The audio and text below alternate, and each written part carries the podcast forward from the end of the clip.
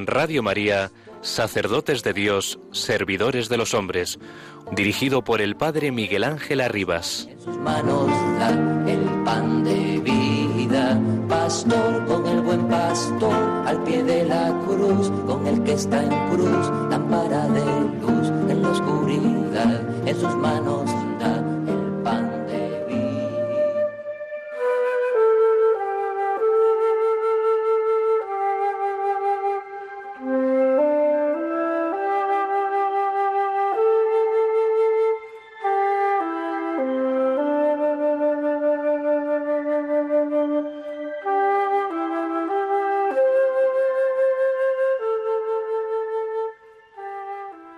médico puede dejar de ser médico cuando le plazca. El sacerdote, y más el párroco, no puede desentenderse de las almas nunca. El médico que deje su profesión podrá llamarse un jubilado, un retirado, un cesante. El cura que deje las almas se llamará siempre por Dios y por los hombres un apóstata, un detentador de sacrilegio.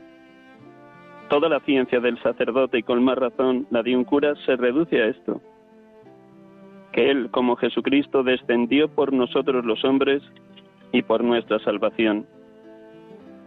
Su único trabajo no puede ser más que este. Gastaré y me desgastaré totalmente por vuestras almas. Su única pena, esta, que se pierdan las almas. Su única alegría, que las almas malas se hagan buenas, que las buenas se hagan santas. Su norma, sacrificarse por el bien de las almas. Su ambición, dame almas, toma lo demás.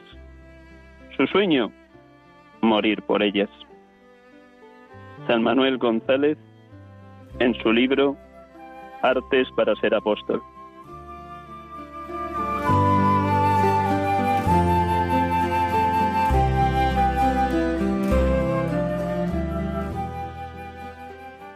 Buenas tardes, hermanos y amigos. Estamos aquí con ustedes en directo en Radio María, en este programa habitual de los domingos, sacerdotes de Dios, servidores de los hombres.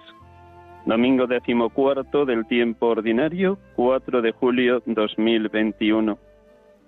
Dando gracias a Dios que nos da la fuerza necesaria para poder acompañarles y para poder ayudarles a que sigan orando incesantemente por la santidad de los sacerdotes.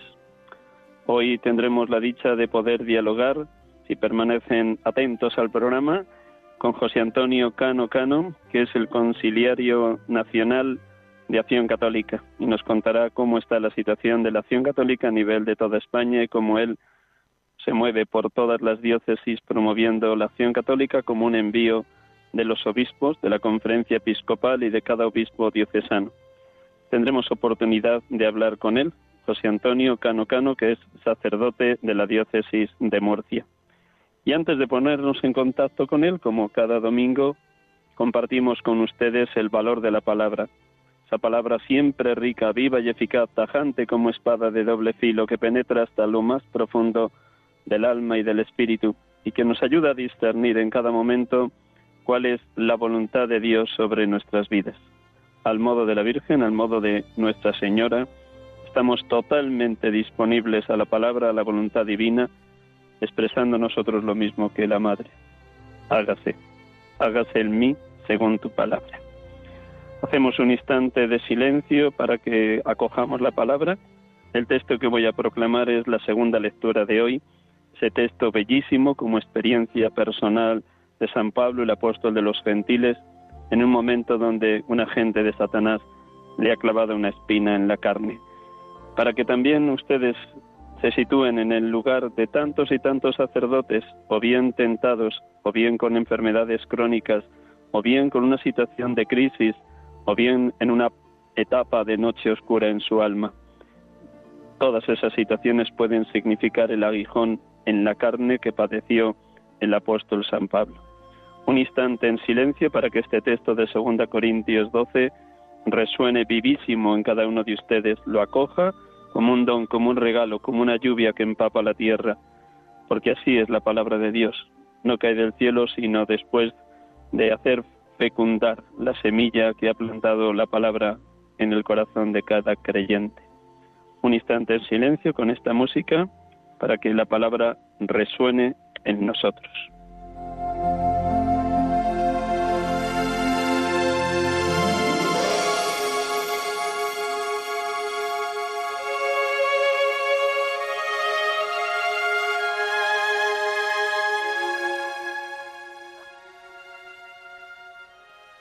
La segunda carta del apóstol San Pablo a los Corintios.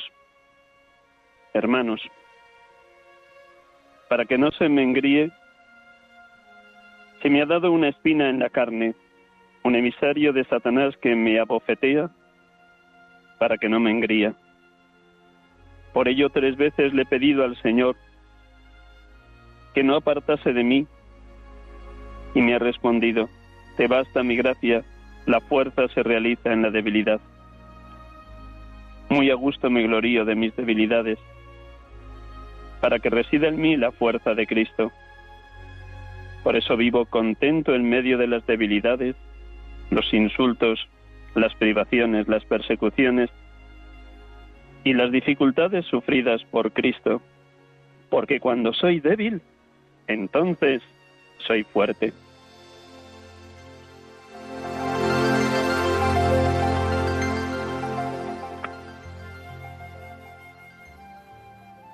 Bendito y alabado seas, Padre, porque llamas, eliges y consagras como profetas a los que se dejan llevar y penetrar por tu Santo Espíritu, para enviarlos en medio de tu pueblo a denunciar la rebeldía, la infidelidad, la soberbia y el corazón obstinado de los israelitas en el Antiguo Testamento, en la Antigua Alianza, y también hoy en los cristianos huecos y vacíos de la hora presente.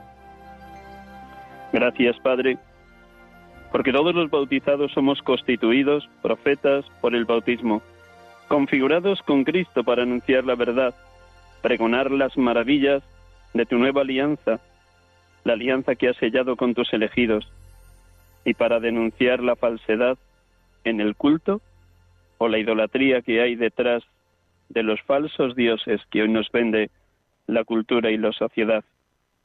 Gracias, Padre. Bendito seas, Jesucristo, por la fortaleza interior y exterior que comunicaste cuando soportabas tanta tentación en el desierto o tanto dolor en tu camino hacia la cruz.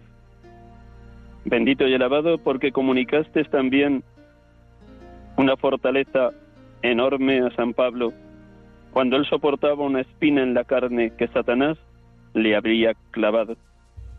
Cómo le consolaste, cómo le fortaleciste, cómo le alentaste cuando le dijiste, te basta mi gracia, la fuerza se realiza en la debilidad. Cómo le asimilaste a la misión salvadora que tú traías de parte del Padre ¿Cómo le fuiste configurando con tu cruz? ¿Cómo le llenaste de luz y esperanza en medio de sus muchos sufrimientos por anunciar el Evangelio a tiempo y a destiempo? ¿Cómo le llenaste de fuerza en la debilidad? Gracias, Señor Jesús, porque hoy sigues fortaleciendo a los obispos, a los presbíteros, a los diáconos, a los laicos, a los consagrados y consagradas, para que en la hora presente seamos valientes, audaces, en el testimonio de nuestra fe, en el anuncio valiente del Evangelio. Gracias, Señor Jesús, porque llenas de consuelo, luz y esperanza a los cristianos perseguidos, a los que llevan muchos años padeciendo cárceles o tienen que callar porque pueden ser acusados de cualquier blasfemia en cualquier país de mayoría islamista.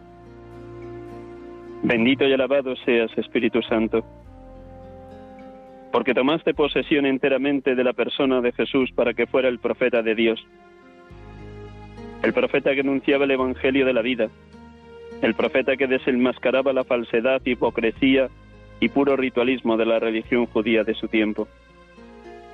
Bendito y alabado seas, Espíritu Santo, porque hoy sigues poniéndonos también en verdad a cada uno de nosotros cuando nuestra religiosidad se queda en pura fachada, en pura exterioridad, en puro cumplimiento. Ayúdanos, Espíritu de Dios, a dejarnos tomar posesión por ti, para que al igual que el apóstol San Pablo podamos decir con valentía, ay de mí si no anuncio el Evangelio, ay de mí si no soy testigo valiente de la verdad que Jesucristo nos ha dejado.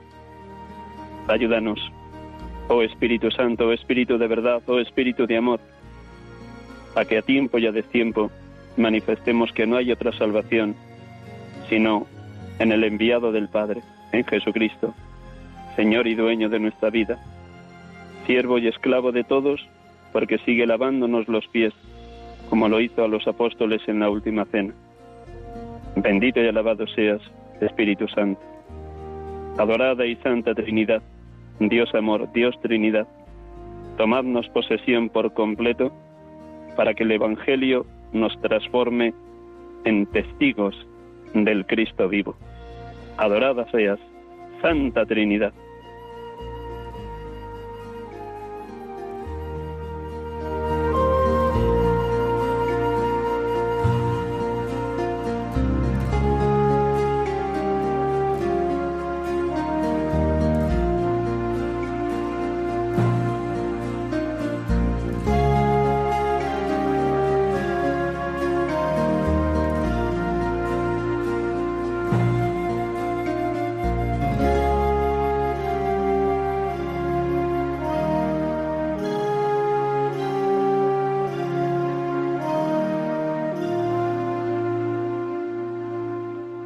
Queridos hermanos y hermanas de Radio María, estamos aquí con ustedes en este programa habitual de la tarde de los domingos, de 6 a 7, sacerdotes de Dios, servidores de los hombres, en este domingo decimocuarto del tiempo ordinario, 4 de julio 2021. Como les anunciaba al inicio del programa, tenemos la dicha de poder dialogar en esta tarde con José Antonio Cano Cano. Buenas tardes, José Antonio. Hola, muy buenas tardes. Muchísimas gracias por prestarnos estos minutos de la radio y de tu tarde. Eh, creo que estás en Málaga, ¿no es así? En Málaga estoy, sí. Muy bien, pues ahora nos cuentas qué haces por allá, qué es la misión que te ha encomendado la Iglesia en esa diócesis de Málaga y cómo estás compartiendo con los hermanos presbíteros lo que significa la acción católica. Pero antes, con tu permiso, para darte paso a lo que tú quieras compartirnos, eh, permíteme que te presente para que nuestros oyentes de Radio María te puedan ubicar y situar. ¿Te parece bien? Muy bien, estupendamente. Muy bien. Pues José Antonio Cano Cano es sacerdote de la diócesis de Murcia, nació en Blanca, también provincia de Murcia, en 1965. Fue ordenado el 11 de julio de 1993 en su pueblo, Blanca, Estudió en el seminario la, el bachiller en teología, después hizo psicología, mejor al revés, primero hizo psicología, luego nos lo compartirá, y después entró en el seminario, con 23 años recién acabada su carrera de psicología. Se ordenó con 28 años. Ha vivido distintos destinos en la diócesis de Murcia, la parroquia de Nuestra Señora de la Asunción en Alcantarilla, la parroquia de San Juan Bosco en Cieza, Después fue enviado a Roma para llevar adelante un máster sobre matrimonio y familia en el Instituto San Juan Pablo II, en la Universidad Lateranense. Fue enviado después a la parroquia Nuestra Señora del Rosario, en Balsica, y después estuvo 13 años, el tiempo más largo de su periodo pastoral, en la parroquia también Nuestra Señora del Rosario. Y por último, desde hace tres años, está destinado en Madrid, en la conferencia episcopal, como conciliario nacional de la acción católica y nos va a contar qué, misión lleva adelante en esta encomienda que le han hecho los obispos. Pero primero, si me permites, que es la pregunta que siempre hago a nuestros entrevistados, sacerdotes, bueno, ¿qué momento humano y espiritual estás viviendo? ¿Cómo pasa Dios por tu vida? ¿Qué irradias a la gente que te conoce? ¿Qué momento vives? Pues mira, yo siempre digo que yo he sido un apasionado del Evangelio y un apasionado de Jesucristo. Y, vivo el momento como el primer día de la ordenación. Creo que es una gracia de Dios. Creo que es una gracia de Dios. Y, así lo vivo. Vivir cada momento como novedad. ¿Mm? Esa es un poquito mi experiencia vital. Y de alguna manera lo que quiero contagiar y transmitir sencillamente con mi propia vida, en primer lugar es la alegría de saberme salvado y amado por Jesucristo. Y eso es vivirlo con mucho gozo y con mucha alegría porque el Señor me ama profundamente, me quiere profundamente, se ha fiado de mí y me ha elegido para este ministerio. Y eso no puedo por menos que mostrarlo en mi propia vida, en mi propia existencia, en lo que digo y en lo que hago. Y en segundo lugar, es mi situación es también un momento para transmitir y contagiar esperanza, esperanza en muchísima gente y un decir, sí, se puede ser feliz, se puede vivir en Jesucristo y en Él podemos encontrar respuestas. A la vez que acercarnos a Jesucristo supone plantearnos siempre cosas nuevas, también en Él podemos encontrar respuestas. Eso es lo que te puedo decir así de, en, este, en este momento especial. Felicidades por esa alegría que transpiras a través de tus palabras Felicidades porque Dios te encomienda esta misión preciosa de ser sembrador de esperanza. En esperanza fuimos salvados, que dice San Pablo. Y enhorabuena porque vives con pasión tu ministerio, cada día más, que no es solo el apasionamiento del día de la ordenación y los meses posteriores, sino muchos años después. Enhorabuena, José Antonio. Eso es. Muchas gracias. Cuéntanos cuál es esa misión que Dios te ha encomendado desde hace tres años como conciliario Nacional de Acción Católica. Primero tu misión y luego vamos a contar un poquito cómo está la situación actual de la Acción Católica, porque posiblemente muchos de nuestros oyentes conocieron la Acción Católica en los años 50 o 60 y bueno, pues a lo mejor pueden pensar que, que, ya ha fenecido como movimiento eclesial, pero primero, ¿cuál es tu misión? Y luego, ¿cómo está la Acción Católica? Sí, pues en mi caso, en primer lugar, mi tarea principal es acompañar al equipo de laicos que, formamos la permanente nacional. Hay una chica que es la presidenta, un responsable eh, del sector de jóvenes, una responsable del sector de adultos y otra del sector de niños.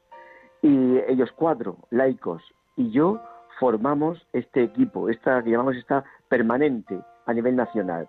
Y yo, mi primera tarea es acompañar a estos laicos, ayudarles también en esta tarea de seguir creciendo y seguir también animando y motivando a otras diócesis. En segundo lugar, pues es también eh, colaborar en la elaboración de materiales, documentación que se van haciendo para ofrecer a todas las parroquias y a todas las diócesis. Tercer lugar, también es eh, pues acompañar y a los propios sacerdotes de otras diócesis, tanto a nivel los conciliarios diocesanos o conciliarios parroquiales, de alguna manera tener esa disponibilidad para lo que puedan necesitar en cualquier momento y poder caminar juntos. Y por supuesto, junto con el equipo, ir por las diócesis, por las parroquias, presentando este nuevo proyecto, acompañando también aquellos lugares donde ya se van dando esos primeros pasos o ayudar a consolidar en aquellas diócesis, en aquellas parroquias, pues donde ya llevan otra andadura. Así que, en resumen, esa es la tarea que la Iglesia me encomendó hace tres años. Enhorabuena, felicidades por tu disponibilidad. Para que nuestros oyentes de Radio María, los que conozcan menos qué es la acción católica, antes de, describir la situación actual, que algo ya nos has apuntado con tu misión, ¿Qué es la acción católica y cuál es la aportación que hace a las diócesis y a las parroquias? Eso es. Pues mira, yo, yo no conocía mucho de la acción católica general cuando me, me, nombraron, llevaba muy poquito tiempo. Yo, yo en la parroquia siempre he querido grupos, eh, siempre he creído en la importancia de, la formación, de una formación sólida, de una formación sistemática eh, para los laicos y que desde ahí pues ellos pudieran desarrollar la tarea que el Señor le encomendara. Y siempre quería para la parroquia pues algo que fuese propiamente parroquial o propiamente diocesano, ¿no? Y porque es verdad que hay muchos carismas en la iglesia y que son una bendición y que hay que seguir potenciando, suscitando y acompañando, sin lugar a dudas. Pero es cierto que el grosso del laicado no está llamado a un carisma concreto, ¿no? sino que son los laicos habituales de nuestras parroquias. Y entonces me encontré con esta realidad de la acción católica y de alguna manera me enamoró el conocer este proyecto, porque la acción católica general es para todos los laicos de todas las parroquias, para todos los laicos de todas las parroquias, y además niños, jóvenes y adultos.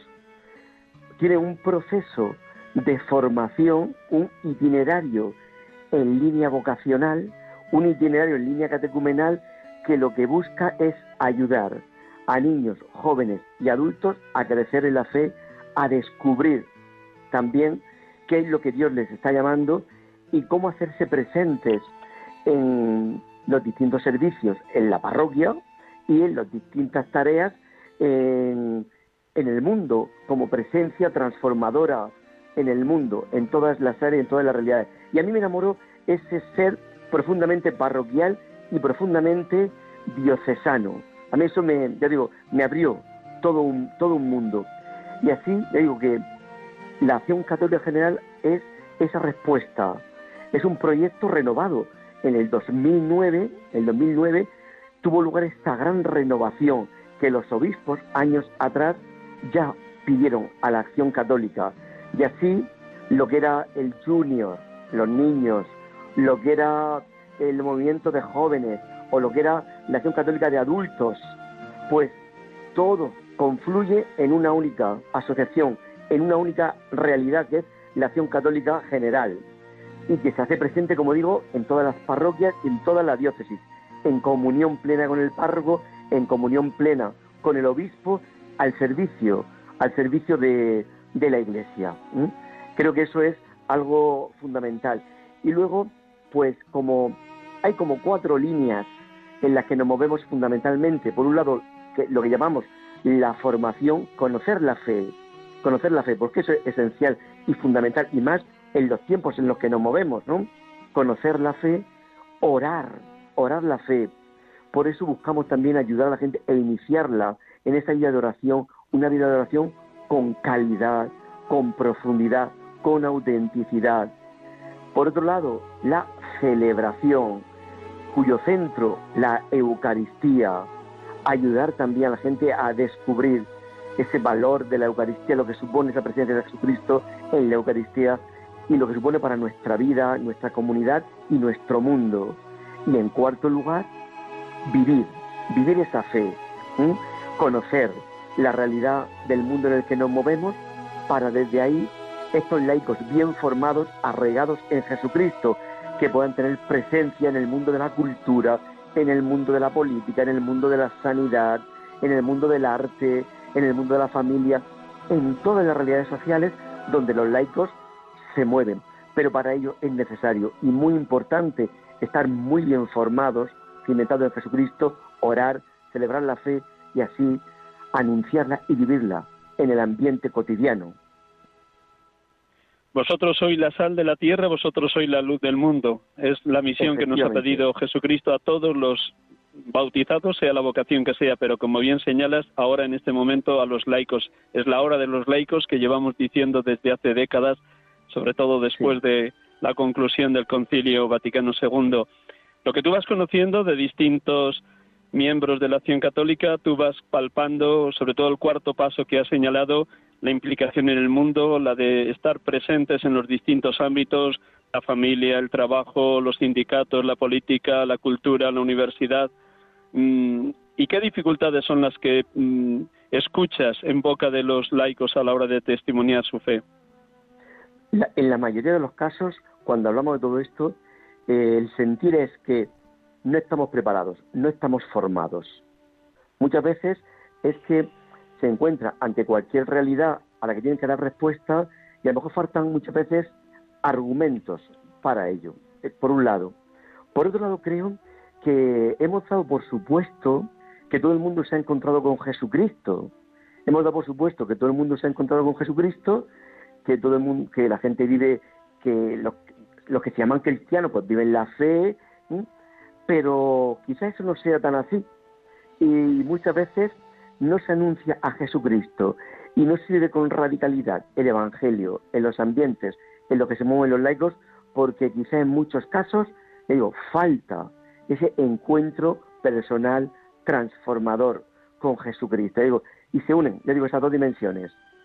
El que en algunos casos uno no se ha encontrado con Jesucristo y en otros casos que habiéndose encontrado con Él, les hace falta esa formación que les ayude a cimentar, ¿no? saber dar razón de nuestra esperanza, como dice San Pedro, saber dar razón de esa esperanza a quien nos la pidiere, ¿no? Y eso es fundamental en lo que yo me voy encontrando. Es cierto que este proyecto nuevo de la Acción Católica General apenas tiene 11 años, ya digo, es del, del 2009, del 2009, y es un proyecto relativamente nuevo y mucha de la gente que se ha incorporado ahí es nueva, algunos pues alejados de la fe o indiferentes o gente que, de alguna manera se les ha ido ofreciendo este itinerario, esta posibilidad y, se han ido incorporando.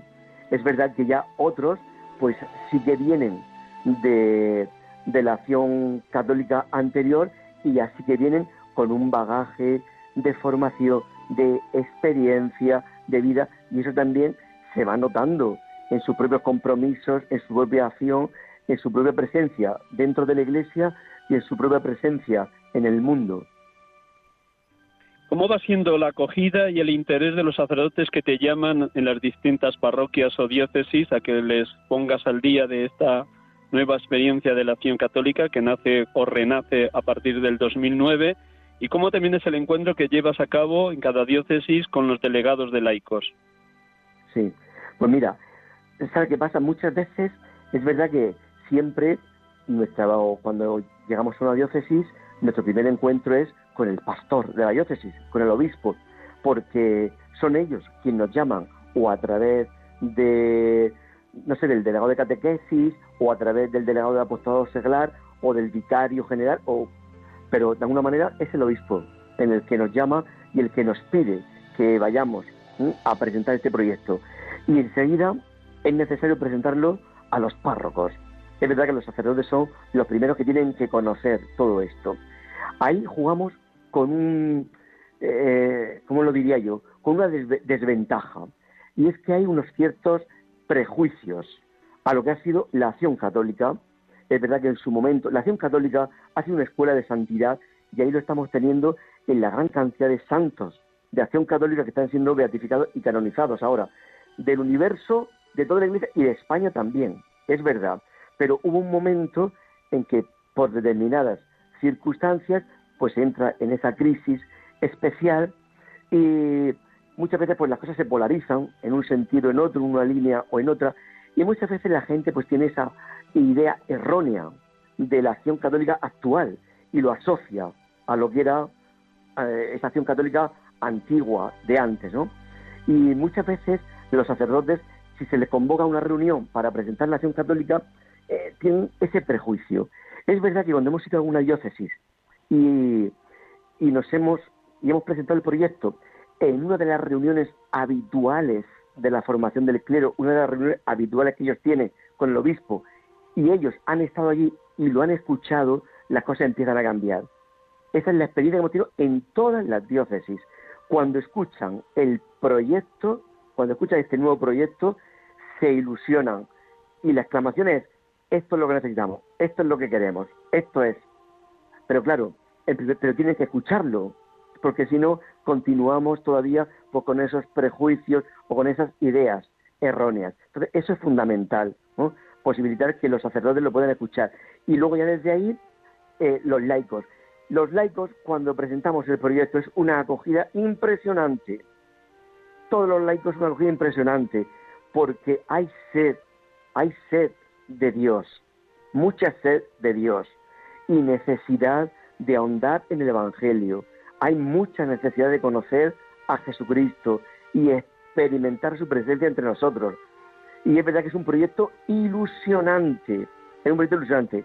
Y nosotros, ¿cómo lo hacemos cuando vamos a la diócesis? Pues digo, presentamos todos los fundamentos del proyecto, toda la esencia, y luego presentamos eh, cómo se trabaja en esa línea de orar, celebrar, conocer, vivir, cómo se trabaja. presentamos también los itinerarios, tanto de niños como de jóvenes y de adultos, de niños, utilizando los catecismos, como no puede ser de otra manera, Jesús es el Señor y testigos del Señor de la conferencia episcopal, utilizando esos catecismos, lo que hacemos es, tenemos un material para dinamizar todos esos catecismos, donde los niños también son protagonistas en su propio, en su propio crecimiento y preparamos a esos acompañantes, a esos catequistas, para que puedan ayudar a estos niños a crecer en esa dimensión. Con los jóvenes también hemos creado un material que se llama Para empezar a caminar, que es para jóvenes pues que, bueno, pues se subieron, hicieron la catequesis, lo dejaron, han vuelto, pero no tienen experiencia así de grupo y trabajamos con esto. Luego hay otra documentación que llamamos Haciendo Camino, ya para jóvenes que ya tienen un rodaje. Son materiales muy frescos, muy vivos, muy actuales, muy juveniles, muy dinámicos, pero con mucha profundidad, con mucha profundidad. Eh, son materiales que buscan llenar no solo la cabeza, que por supuesto también van a aprender, sin lugar a dudas, sin lugar a dudas van a aprender muchas cosas, pero van a, a y a experimentar también en ellos mismos en lo que significa esa presencia de Jesucristo en su vida. Y con los adultos, igual, estos materiales de para empezar a caminar y haciendo camino. Y les ayudamos también luego, cuando hacemos esta presentación a los sacerdotes y a los laicos, les ayudamos a conocer la dinámica de la revisión de vida y ver nuestra realidad, reconocer esa realidad, interpretar, como dice el Papa, y juzgar a la luz del Evangelio esa vida y, por supuesto, eh, elegir, actuar. ¿A dónde me lleva? ¿A dónde me lleva ese evangelio que he escuchado, esa palabra de Dios que he interiorizado y que he orado? ¿Dónde me lleva? ¿Dónde me lanza? ¿Qué me está pidiendo el Señor en este momento, aquí y ahora? Y eso lo, lo experimentamos también en estas presentaciones. Hacemos una pequeña experimentación de cómo es trabajar un tema, tanto de niños como de jóvenes como de adultos, y luego ya les animamos a empezar a ponerse en marcha, a empezar a ponerse en marcha y ya pasa el tiempo, les invitamos a tener una pequeña escuela de acompañantes que nosotros también les, les ayudamos a trabajar todo esto para que ellos pues vayan también aprendiendo descubriendo cómo acompañar. Y por supuesto, no se trata en ningún momento de que la gente sea de acción católica con su carnet, su index. No se trata de eso se trata de que nuestros laicos habituales de parroquia, que eso es lo que busca la Acción Católica General, para los laicos habituales de las parroquias, lo que se busca es iniciar esos procesos de crecimiento en la fe. Eso es fundamental. Ver, juzgar, actuar es la metodología y dinámica de la revisión de vida que sigue teniendo plena actualidad y Dios quiera que eso se implante con fuerza en grupos de niños, adolescentes, jóvenes, adultos, para llevar adelante ese compromiso de los laicos en medio de la sociedad. Mirado ya un poquito así tu, tu vinculación a la acción católica y esta misión de conciliario nacional de la acción católica, vamos a echar una mirada hacia atrás. Desde el año 1993 que te ordenaste hasta el año 2018 que te incorporas a esta misión de conciliario, pasaste al menos los últimos 13 años antes de ser conciliario en la parroquia Nuestra Señora del Rosario de Puente Tocinos. 13 años en una parroquia es una experiencia fuerte, vital, de pastor y de, y de, evangelizador. ¿qué dirías que ha sido lo más hermoso de esos 13 años en Nuestra Señora del Rosario de Puente Tocinos? Pues mira, yo lo resumiría en unas palabras, que es que yo he crecido como cristiano y como pastor en el servicio a esta comunidad. Yo he crecido, yo he madurado, he aprendido a ser más pastor. He crecido en una dimensión, una dimensión que para, mí quizá podría parecer insospechada, porque uno ya llegó donde tenía que llegar.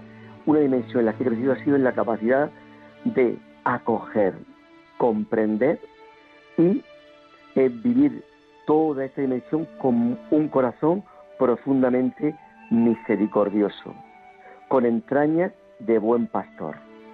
Eso lo he descubierto especialmente en la parroquia de Puente Tocinos. Es verdad que todas las parroquias me han ido ayudando en alguna, de, en alguna dimensión concreta, pero este, creo que las parroquias primeras han ido ayudando a consolidar lo que últimamente integré en mi propia vida. Como así lo que estoy haciendo ahora, seguro que posibilitará y ayudará el que pueda integrarlo después en posibles parroquias en las que después el obispo me, quiera encomendar al acabar esta tarea, este servicio. De esos años en Puente de Tocinos, ¿alguna anécdota, algún hecho, alguna persona que de alguna manera fuera instrumento de Dios para ese consolidar tu identidad de pastor? Mira, eh, quien, quien más me ha motivado a todo esto han sido la gente alejada de la iglesia, porque era lo que más me quemaba. Es verdad que, bueno, de la gente que habitual de la parroquia, en la que me he apoyado, con la que he caminado, ha sido una, una bendición de Dios. No podía nombrar a uno porque son muchísimos. verdad que la parroquia de Puente es una gracia, muchos grupos, mucha actividad pastoral, mucha vida, una liturgia muy viva, unos servicios, un, genial, profundo, intenso, y no podía nombrar a una persona. Pero ya digo, me ha quemado mucho siempre muchas personas que se acercaban a pedir algún sacramento, llámese la primera comunión, el matrimonio, pero que vivían alejados de la fe, alejados de Jesucristo, por lo menos en esa, en esa práctica externa, ¿no? Con un corazón genial, seguro, porque solamente Dios conoce las profundidades del corazón. Líbreme Dios de poder yo juzgar la intencionalidad de, cada uno. Pero eso me ha quemado mucho y me ha movido. Por eso empezamos también en la parroquia a, trabajar profundamente el tema del primer anuncio como algo importante.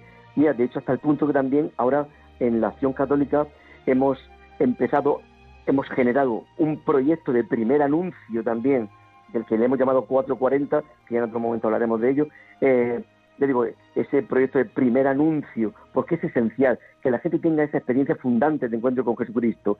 Y eso a mí me estimuló mucho en la parroquia, al descubrir tanta gente como ovejas sin pastor, como ovejas sin pastor. Para mí ese texto evangélico es muy impactante, ¿no? Se me conmueven las entrañas cuando veo tanta gente sin tener la vida y la experiencia que trae Jesucristo. Y de ahí empezamos a trabajar esa experiencia de primer anuncio y desde ahí, cuando la gente Mm, se había encontrado con Jesucristo, les ofrecíamos ya estos itinerarios de formación de acción católica.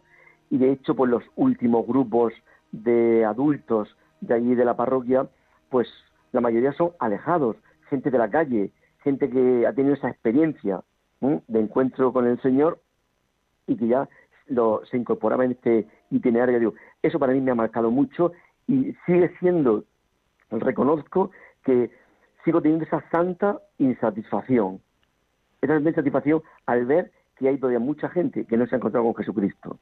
Y eso me mueve, me anima, me hace crecer. ¿eh? Yo siempre digo que la, la cometa se eleva cuando tiene el viento en contra. Yo de alguna manera me identifico pues, también con esa cometa. Precisamente en estos tiempos que muchas cosas hablan a la contra de la fe, creo que es un estímulo y que es un tiempo precioso, tiempo precioso para derrochar evangelio en cada rincón y en cada persona. Echamos la mirada un poquito más atrás, José Antonio, y gracias. Voy a decir a nuestros oyentes quién eres por si alguno se ha incorporado, empezado el programa. Estamos hablando esta tarde aquí en Radio María, sacerdotes de Dios, servidores de los hombres, con José Antonio Cano Cano, sacerdote de la diócesis de Murcia y actualmente conciliario nacional de Acción Católica. Echamos la mirada un poquito más atrás. Me imagino que cuando al acabar COU eliges psicología es porque había en ti un deseo de ayudar a los demás. ¿De qué manera se sirvió Dios de esos años de, estudio de la psicología en, la universidad, entre los 18 y los 23 años, para que dentro del estudio de la psicología surgiera, brotara la vocación al sacerdocio? ¿O ya estaba la semilla plantada antes de ir a la universidad? ¿Cómo sucedió eso? Pues mira, yo creo que el Señor, como dice el profeta Jeremías, ya antes de nacer yo, ya me había elegido. No, ciertamente. Y Él ya había sembrado la semilla, aunque yo, pues, no era capaz de reconocerla o el Señor lo iba preparando de otra manera. Yo creo que todo el Señor lo va preparando. Nuestros tiempos no son los tiempos del Señor. Y es verdad que cuando yo termino con, eh, yo me planteo, eh, yo me planteo que yo, yo quiero estudiar algo que me ayude a estar cerca de la gente. Yo siempre he estado metido en los grupos, de ahí yo estaba con las hijas de la caridad, allí en el que fue el colegio donde yo me eduqué, y entonces he estado muchos años en la juventud de Marianas Vicencianas y ahí fue donde yo también fui creciendo, madurando. Y yo digo, yo quería vivir un poco mi vida sirviendo a los demás, pudiendo echar una mano. Es verdad que cualquier trabajo, cualquier realidad es para contribuir al bien social, al bien de los demás, sin lugar a dudas. Pero creo que la psicología, decía yo, eso me puede ayudar a conocer a las personas y así poder ayudar mucho más. Y eso fue la motivación que yo tuve para estudiar psicología en ese momento yo no me planteaba para nada en ningún momento ser sacerdote. Sí me planteaba ¿eh? el querer dedicar mi vida, pues desde la parroquia, desde los grupos, a poder ayudar a los demás. Y hoy reconozco que Dios iba preparando todo eso. Porque cuando alguien me pregunta o a mí me dice, eh, ¿tú serías sacerdote de nuevo? Digo, mira, yo mil veces que naciera, mil veces sería sacerdote, sin lugar a dudas. Y mil veces haría el proceso que he hecho estudiar en la universidad psicología y después entrar al seminario, porque no solamente eso me ayudó a mí personalmente, sino que estoy convencido de que mi ministerio he podido ayudar a mucha gente también por eso que se me ofreció en la carrera y por lo que yo después he ido trabajando también en esta línea de, de la psicología y así ponerla al servicio de la evangelización, al servicio de la persona, al servicio del anuncio de Jesucristo. De los años de seminario, ¿qué es lo que más te ayudó a consolidar tu respuesta vocacional? Tu sí de cara ya encauzado a la ordenación. ¿Qué es lo que más te ayudó de tu tiempo de seminarista? Mira, pues yo, a mí me ha ayudado mucho los compañeros con los que he vivido el proceso del seminario. El proceso del seminario, a mí para eso fue muy significativo. Fue muy significativo también los formadores que tuve en el seminario. Yo mi tiempo de seminario es un tiempo muy gozoso, muy gozoso.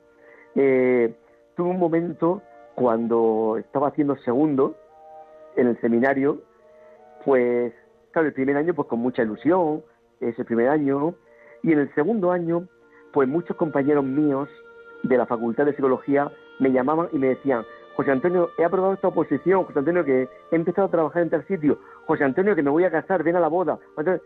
Y yo digo, Señor, ¿y qué hago yo aquí? Todos mis compañeros aquí situándose, situándose, ¿y yo qué hago aquí? ¿No? Y, parece, y eso me ayuda a decir, Señor, ¿tú qué quieres de mí? ¿Esto es lo que tú quieres de mí? ¿Esto es lo que tú quieres realmente de mí?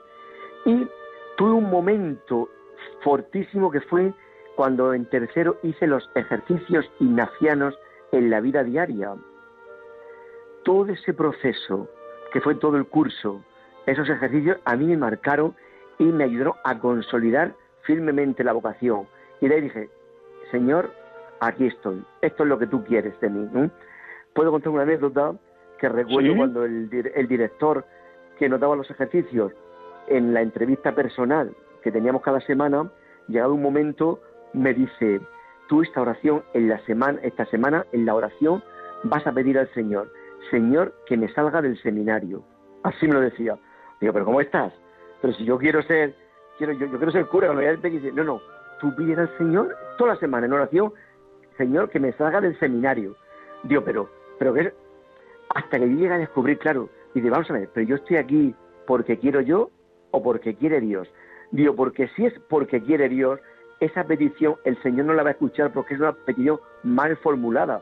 Y como está mal hecha y no es según su voluntad, no me lo va a conceder. Pero si es su voluntad, si esa, petición es su voluntad, el Señor me lo va a conceder porque es lo mejor para mí. Ahí llegué yo a descubrir, llegué yo a descubrir profundamente que el Señor eso es lo que quería para mí y que no era algo mío, aunque me costó, eh, me costó llegar a verlo. Ahora mismo, al hilo de lo que acabas de decir lo que viviste en aquellos ejercicios ignacianos de un año entero en la vida diaria, para un sacerdote como tú, que está recién llegado a Madrid, bueno, tres años ya, pero que le toca viajar tanto por tantas diócesis, parroquias, ciudades, ¿cómo puedes mantener un cierto equilibrio, serenidad en la vida espiritual, teniendo que viajar tanto? ¿Hasta dónde Dios te va regalando el don de ser contemplativo en la acción? Cuéntanos. Eso, sí, sí, mira, pues eso es una de las cosas que yo últimamente también estoy llevando a la oración especialmente, ¿no? Porque creo que es fundamental. Nosotros todos los días que cuando vamos a la sede donde nos reunimos, empezamos celebrando la Eucaristía con el equipo. Yo previamente, antes de eso, estoy un buen rato pues haciendo el oficio, rezando laudes, esa oración personal y después celebramos la Eucaristía todos juntos como equipo y ya terminamos eh, terminamos la mañana, eh, yo sigo en ese momento de oración al final de la mañana, en la tarde, en la tarde yo tengo también ese momento de oración sereno con el rezo de las vísperas, tranquilamente, contemplativamente. Y todo eso a mí me ha ayudado a tener una estabilidad oracional, totalmente, porque si no, el ritmo que llevamos de salida de acá para allá, uno se puede perder totalmente en la acción, se puede perder en la acción. Yo siempre he querido que esa acción naciese de la oración, que lo que hago nazca de lo que soy. Y lo que soy es un hijo de Dios que vive esa relación paterno-filial cada día y en cada momento. Y que para ser entre la gente el pastor que el Señor me pide, tengo que ser a la vez esa oveja que se deja guiar y conducir por Jesucristo, el buen pastor.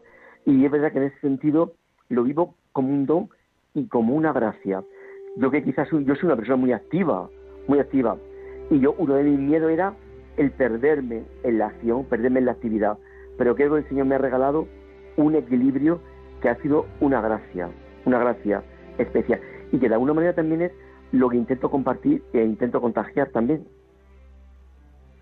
Imagínate, José Antonio, que nos estuviera escuchando un joven de acción católica que empieza a sentir una inquietud vocacional por el sacerdocio. ¿Qué pasos le invitarías a dar para que eso que está ahora como muy tierno, como casi incipiente, pudiera consolidarse? Mira, en primer lugar le diría, fíjate, ábrete, ábrete al Señor, ábrete, sin más, porque cuando uno se abre y confía en el Señor, pasan cosas. Cuando uno se fía del Señor, pasan cosas. Y pasan cosas maravillosas, insospechadas. ¿eh? Eso por un lado. Y luego, por otro lado, que, que pueda compartir esa inquietud con alguna persona que haya hecho este camino, con alguna persona que él crea que le puede también iluminar o con quien contrastar también su propia vida, porque eso va a ayudar. A mí me ayudó también un sacerdote, ¿eh? especialmente también de mi pueblo, Pepe Fuentes, que ahora está de misionero en Bolivia. Él fue también el sacerdote que a mí especialmente me ayudó en ese discernimiento. Por eso también le diría que junto a ese abrirse al proyecto y a la voluntad de Dios y dejar que pasen esas cosas, que lo pueda contrastar con alguien, hablar con alguien, con algún sacerdote, con algún acompañante, que le pueda ayudar e iluminar. Y seguro que será un momento maravilloso, no sin los miedos, sin las dudas, porque eso, eso siempre estará, porque el miedo y la duda acompañan también nuestro proceso de fe. Yo digo que el que no duda, el que no tiene miedo, el que todo tiene tan clarísimo, que nunca se pone delante del Señor y dice, Señor, ¿qué? Mm, no sé yo si dudo de esa fe. Entonces, con esa confianza, con esa confianza, sabiendo que el Señor es compañero de camino y el proyecto que el Señor tenga para él será lo mejor, sea el que sea. Una última pregunta, porque esto de la radio, como ves, eh, corre rápido y gracias por todo lo que nos estás compartiendo, abriéndote par en par tu corazón de pastor, de presbítero de la Iglesia. Al hilo de la segunda lectura de hoy, tú también habrás atravesado algún momento, como decías hace un instante, de dudas o de noche oscura, o de sequedad, o de aridez, o de contrariedad, o de sufrimiento, o de no entender a algún hermano sacerdote o al propio obispo. Todos hemos pasado por el aguijón en la carne en algún momento de la vida, pero también seguro que junto a esa experiencia dura, difícil, has escuchado muy, muy, muy hondo como San Pablo, te basta mi gracia, la fuerza se realiza en la debilidad. Cuando has escuchado esa palabra y ha resonado en ti, qué luz, qué consuelo te ha dado esa palabra. Mira, eso me ha pasado muchas veces, me ha pasado muchísimas veces. En primer lugar, a título personal, porque yo me descubro a mí mismo y descubro en mí mismo muchos, muchos pecados, mucha debilidad. Lo descubro en mí mismo. Y, algunas veces eh, hasta me descubro a mí mismo luchando contra eso o rebelándome contra eso y, incluso revolcándome en, e, en, esa debilidad y en esa miseria. Y creo que eso no es de Dios. Eso no es de Dios. Y, pero que yo muchas veces así lo he vivido, ¿no? Y siempre le he dicho al Señor, Señor, apártame de todo esto. Y yo he escuchado en mi interior una y mil veces, que basta mi gracia, es que te quiero así, que basta mi gracia, te quiero así. Y es verdad que a mí me ha consolado saber que Dios me quiere con mi humanidad, con mi debilidad, porque el que es grande no soy yo, es que es Él el que se quiere hacer grande en mí. Y precisamente esta debilidad y este pecado me ayuda a tomar conciencia humildemente de quién soy yo y de quién es Dios. Y no me viene mal el reconocer todo esto para que no se me olvide que es Dios el que lo hace en mí, es Dios el que lo hace en mí. José Antonio, muchísimas gracias. Antes de despedirte y que ya te despido con todos los oyentes, siempre concluimos el programa con una oración. Cada día elijo la oración ah, por, el, por los sacerdotes de algún papa o de algún obispo. Hoy va a ser una oración por la santificación de los sacerdotes del Papa Pío XII.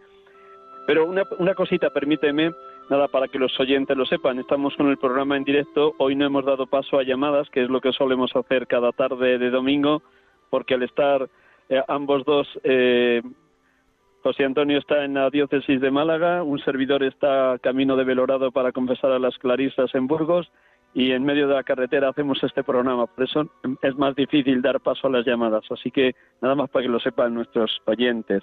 Pero concluimos con esta oración y luego ya te despido y despido a todos los oyentes. Un instante, el último minuto, querido José Antonio, de verdad que un millón de gracias por todo lo compartido. No, a vosotros por darme esta oportunidad. Pues gracias de verdad y que sigas con ese entusiasmo de llevar la acción católica allá donde te lo pidan. Un instante con esta música y concluimos con esta brevísima oración de Pío XII.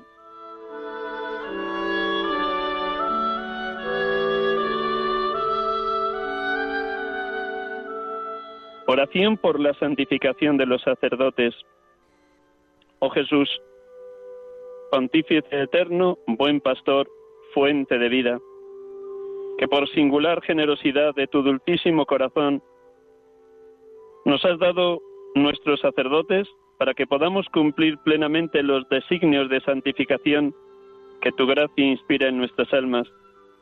Te suplicamos, ven y ayúdalos con tu asistencia misericordiosa. Sé en ellos, oh buen Jesús, fe viva en sus obras esperanza inquebrantable en las pruebas, caridad ardiente en sus propósitos. Que tu palabra, rayo de eterna sabiduría, sea, por la constante meditación, el alimento diario de su vida interior. Que el ejemplo de tu vida y pasión se renueve en su conducta y en sus sufrimientos, para enseñanza nuestra y alivio y sostén en nuestras pruebas. Concédeles, oh Señor, desprendimiento de todo interés terreno y que solo busquen tu mayor gloria. Concédeles ser fieles a sus obligaciones con pura conciencia hasta el postrer aliento. Y cuando con la muerte del cuerpo entreguen en tus manos la tarea bien cumplida, dales, oh buen Jesús, tú que fuiste su maestro en la tierra, la recompensa eterna, la corona de justicia en el esplendor de los santos. Amén.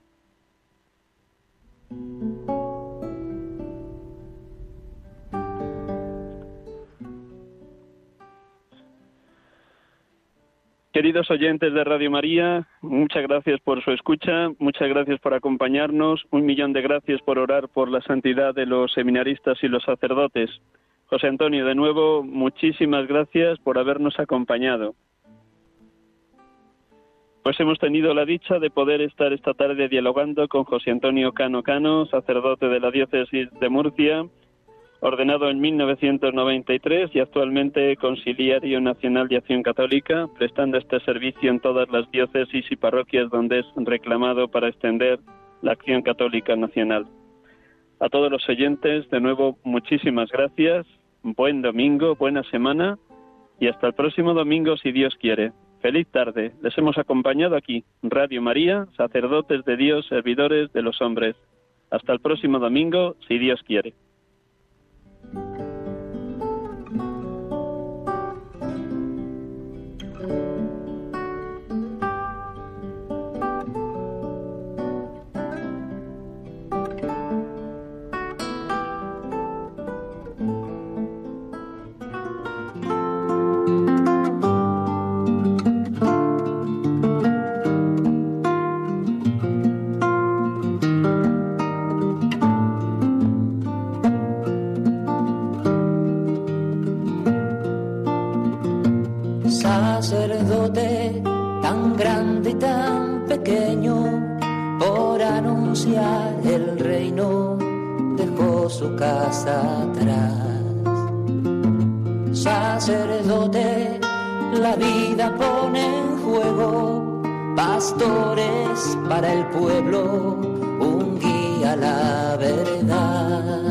Acaban de escuchar el programa Sacerdotes de Dios, Servidores de los Hombres, dirigido por el Padre Miguel Ángel Arribas.